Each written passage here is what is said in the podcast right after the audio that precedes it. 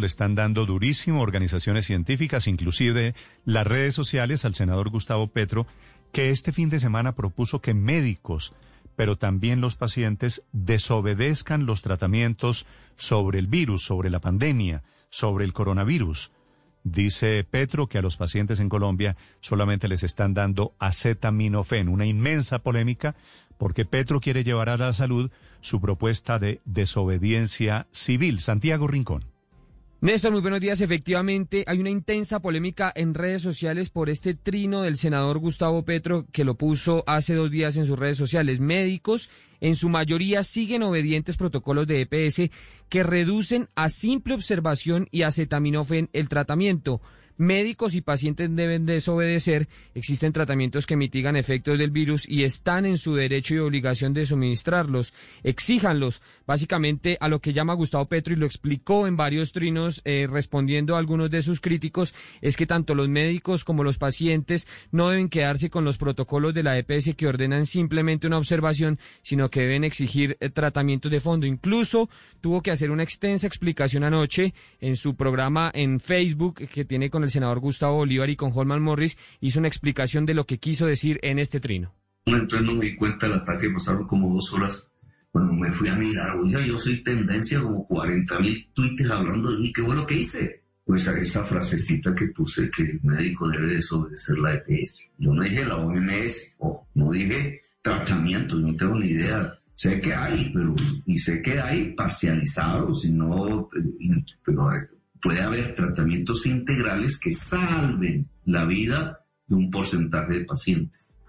Por ejemplo, cuando el virus afecta la coagulación de la sangre en determinados organismos, pues eh, la coagulación de la sangre puede llevar a un paro cardíaco. Si esa persona no es examinada y tratada, se muere de un paro. Como le decía, las reacciones no se hicieron esperar. La Asociación Nacional de Internos y Residentes invitó al senador Gustavo Petro a tener mucha rigurosidad científica al realizar declaraciones sobre el tratamiento del COVID-19. Sobre todo, dicen ellos, si estas declaraciones pueden fomentar los ataques al gremio de la salud.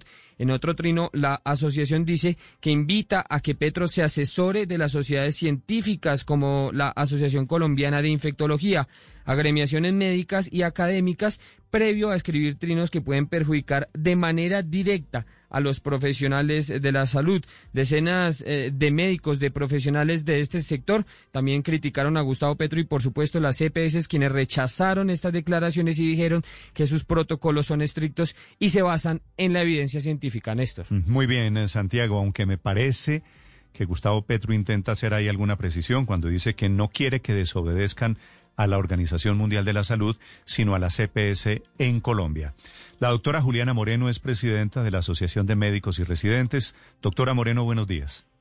Muy buenos días, doctor. Gracias por invitarme a este espacio. Un saludo a toda su audiencia y a toda su mesa de trabajo. Quisiera saber, doctora Moreno, qué piensan ustedes de la tesis de Gustavo Petro.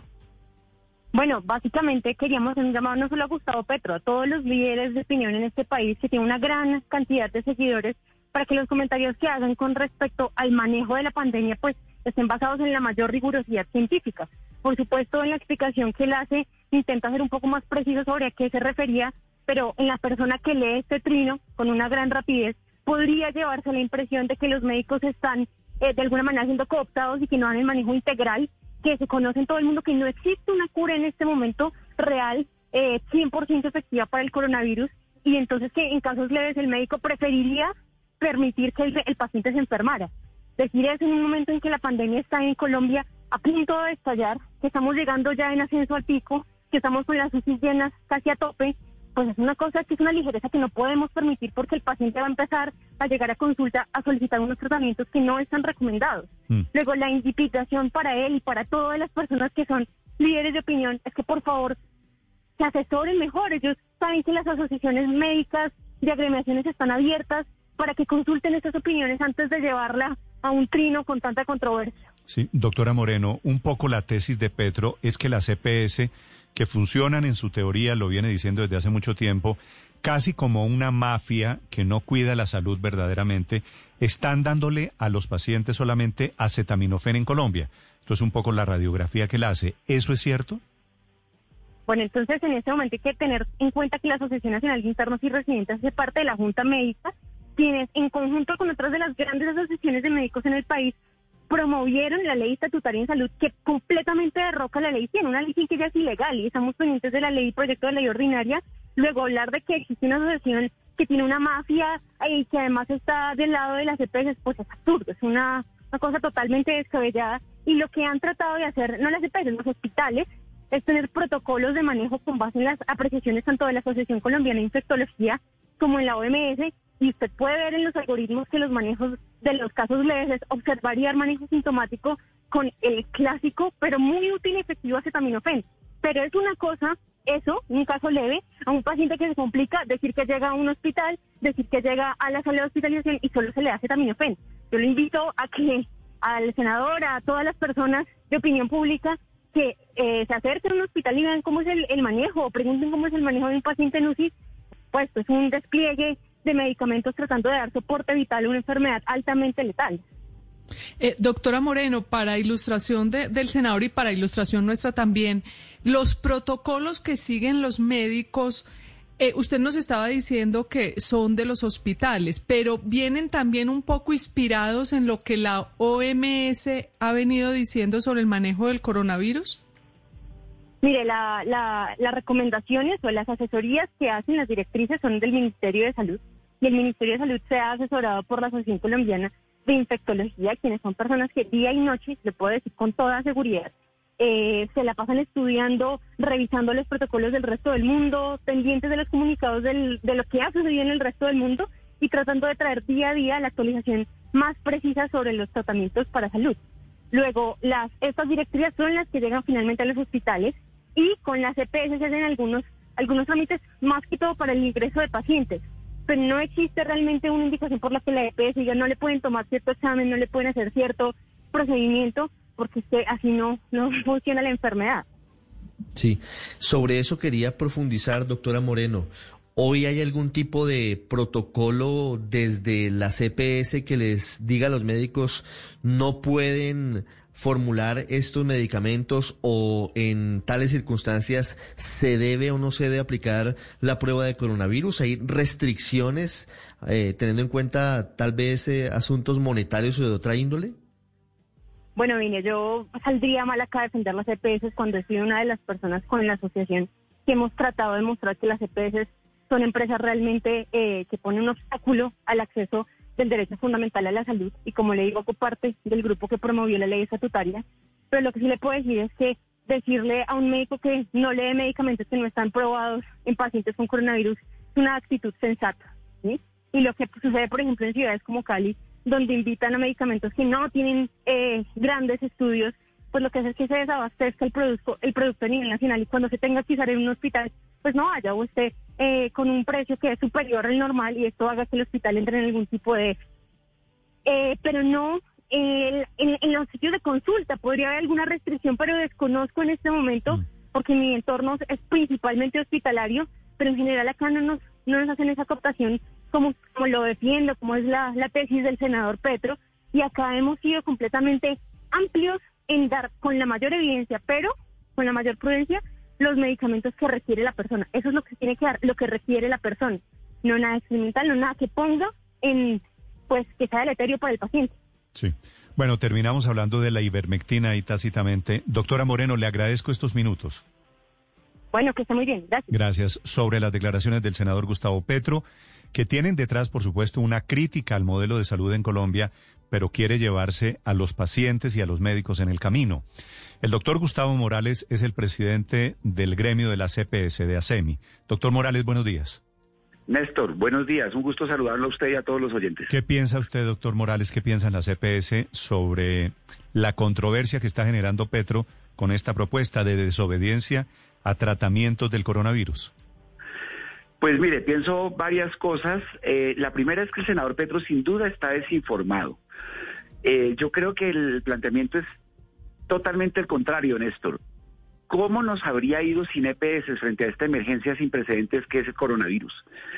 Fíjese usted que pasamos de hacer 600 muestras en marzo a más de 25 mil ayer, eh, principios de julio.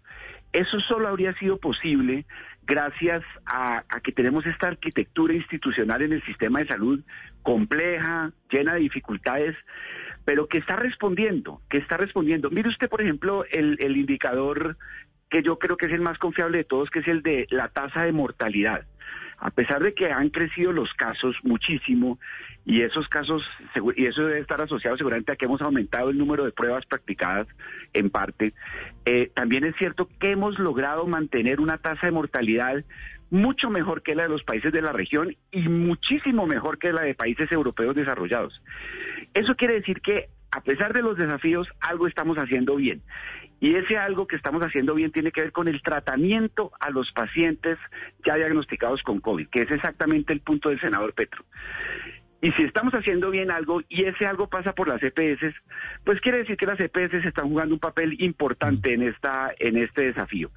Eh, frente al planteamiento específico del senador Petro Néstor, eh, primero es un tanto irrespetuoso con los médicos y con la autonomía médica. El cuerpo médico colombiano es uno de los mejores del mundo. En todo caso, yo diría con cierto orgullo que es el mejor de Latinoamérica y ningún médico va a dejar de hacer lo que mejor le convenga al paciente por recibir una instrucción de A o de B o de C. Segundo, eh, el principio aquí eh, operativo es el de la autonomía médica, que es el principio consagrado en la ley estatutaria que mencionaba la doctora Moreno ahorita. Entonces, ese es el principio de ley. Los médicos deciden lo que a su mejor leal saber y entender eh, eh, le conviene al paciente. Doctor Morales, ¿qué interpreta usted esta frase de Petro de que médicos y pacientes deben desobedecer? ¿Qué, qué es desobedecer o qué podría ser desobedecer para estos efectos? Bueno, pues es, es, es una muy buena pregunta porque yo tampoco lo entiendo muy bien. Mire, no hay una instrucción, no hay una orden de qué debe hacer un médico frente a un paciente, ni en el coronavirus, ni, ni, ni, en prácticamente ninguna enfermedad. Lo que hay son unos lineamientos, unos protocolos, unas guías unas guías clínicas. Y el médico, mirando paciente por paciente, tiene, toma esas guías como una especie de orientación para saber qué hacer. Esas guías, Néstor, no vienen de las EPS. Hoy en día, por ejemplo, en el coronavirus, vienen del Ministerio de Salud. Y son unas indicaciones, unos parámetros que el médico suele tener en cuenta, pero también el médico tiene el derecho a apartarse de esos lineamientos si el caso del paciente así lo amerita. Entonces, si se está desobedeciendo a alguien, no se está desobedeciendo a una EPS, se está desobedeciendo o se está, digamos, apartando de unas directrices de la autoridad. Y segundo, por supuesto, es una irresponsabilidad, ahí sí, decirle a un paciente que desobedezca al médico, porque pues eh, si eso se hace en general y en particular en esta situación de pandemia, va a ser imposible eh, llegar a las metas que nos hemos trazado de salir de este lío tan tremendo que nos ha planteado el coronavirus. Doctor Morales, este fin de semana hubo tres episodios que nos llenan de preocupación. Está Gustavo Petro con estas afirmaciones. El eh, ex senador Antonio Navarro publicó un video que luego borró de una joven eh, suministrándose ivermectina vía oral y el alcalde de Cali, Jorge Iván Ospina, con la misma terapia insistiendo al gobierno frente a la posibilidad de que se pueda usar masivamente la ivermectina. ¿Cómo ven todo este contexto ustedes desde las EPS?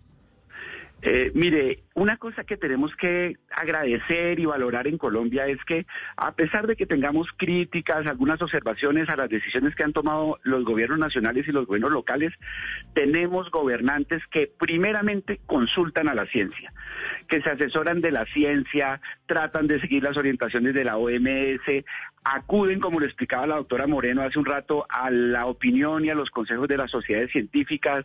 Esas sociedades científicas están actualizando sus sugerencias de tanto en tanto y nuestros gobernantes están siguiendo esa tarea. Por supuesto que eh, eh, en ocasiones eh, se cometen errores o, las directrices están un poco desactualizadas, pero eso es mejor que lo que hemos visto en otros países. Entonces, cuando líderes de opinión proponen de manera tan irresponsable salirse de esas directrices, lo que generan es un obstáculo para poder enfrentar eh, mejor el problema. Yo le haría un llamado al alcalde de Cali, al senador Petro, con quien converso con frecuencia, y a todos los líderes de opinión, que si tienen observaciones, se las hagan a quienes están aconsejando al gobierno eh, en estas materias a las sociedades científicas, a la OMS, a las universidades. Doctor Morales, la CPS hoy en día, cuando reciben un paciente de coronavirus, ¿lo primero que hacen es darle acetaminofén?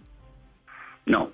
Primero que todo, ese es un mito urbano de que son las EPS las que reciben a los pacientes.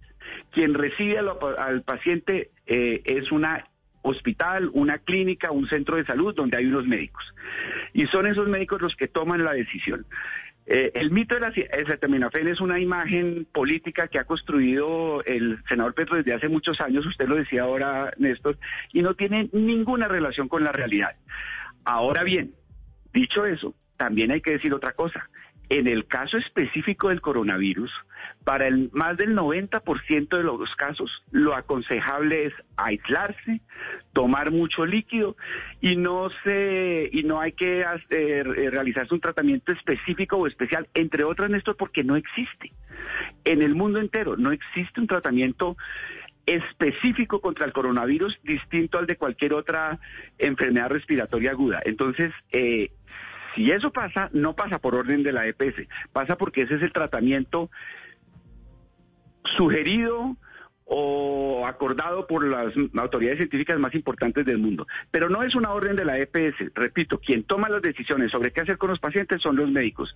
Y la autonomía de los médicos es la que hay que respetar en este caso. Eh, precisamente, doctor Morales, como el caso de la ivermectina, este medicamento que está recomendando el alcalde de Cali está sobre el tapete, quería preguntarle, en caso de que algún médico, por ejemplo, recete eh, ivermectina, ¿la EPS no pondría ningún eh, problema en, en que lo medicara así?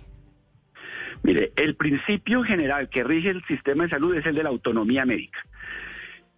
Si un médico ordena algo, lo que normalmente sucede es que ese algo es lo que recibe el paciente. ¿Por qué? Porque lo ordenó el médico. Ese es el principio general y sucede en prácticamente en todos los casos. Cosa distinta es que luego haya un debate, que es otra cosa, de si eso debe ser reembolsado por el sistema de salud. Y ahí vienen las auditorías y las glosas y eso. Pero lo que un médico ordena es lo que se le da al paciente. Ese es el principio general de la ley. Las EPS no, no pueden eh, objetar eso. Yo no soy médico, no voy a opinar aquí sobre la ivermectina o no. Me dicen los expertos a los que consulto y lo que he leído que todavía no es un tratamiento autorizado para, para, para el coronavirus y supongo que será muy raro el médico que ordene un tratamiento no autorizado. Pero ese es el principio general, eh, la autonomía médica. Y por lo tanto, el llamado es a los pacientes a que le hagan caso a su médico. Los médicos siempre van a tratar de acertar. Gustavo Morales es el representante de las EPS eh, e de ASEMI, el gremio que las agrupa. Gracias, doctor Morales, por acompañarnos esta mañana. Néstor, un abrazo a todos.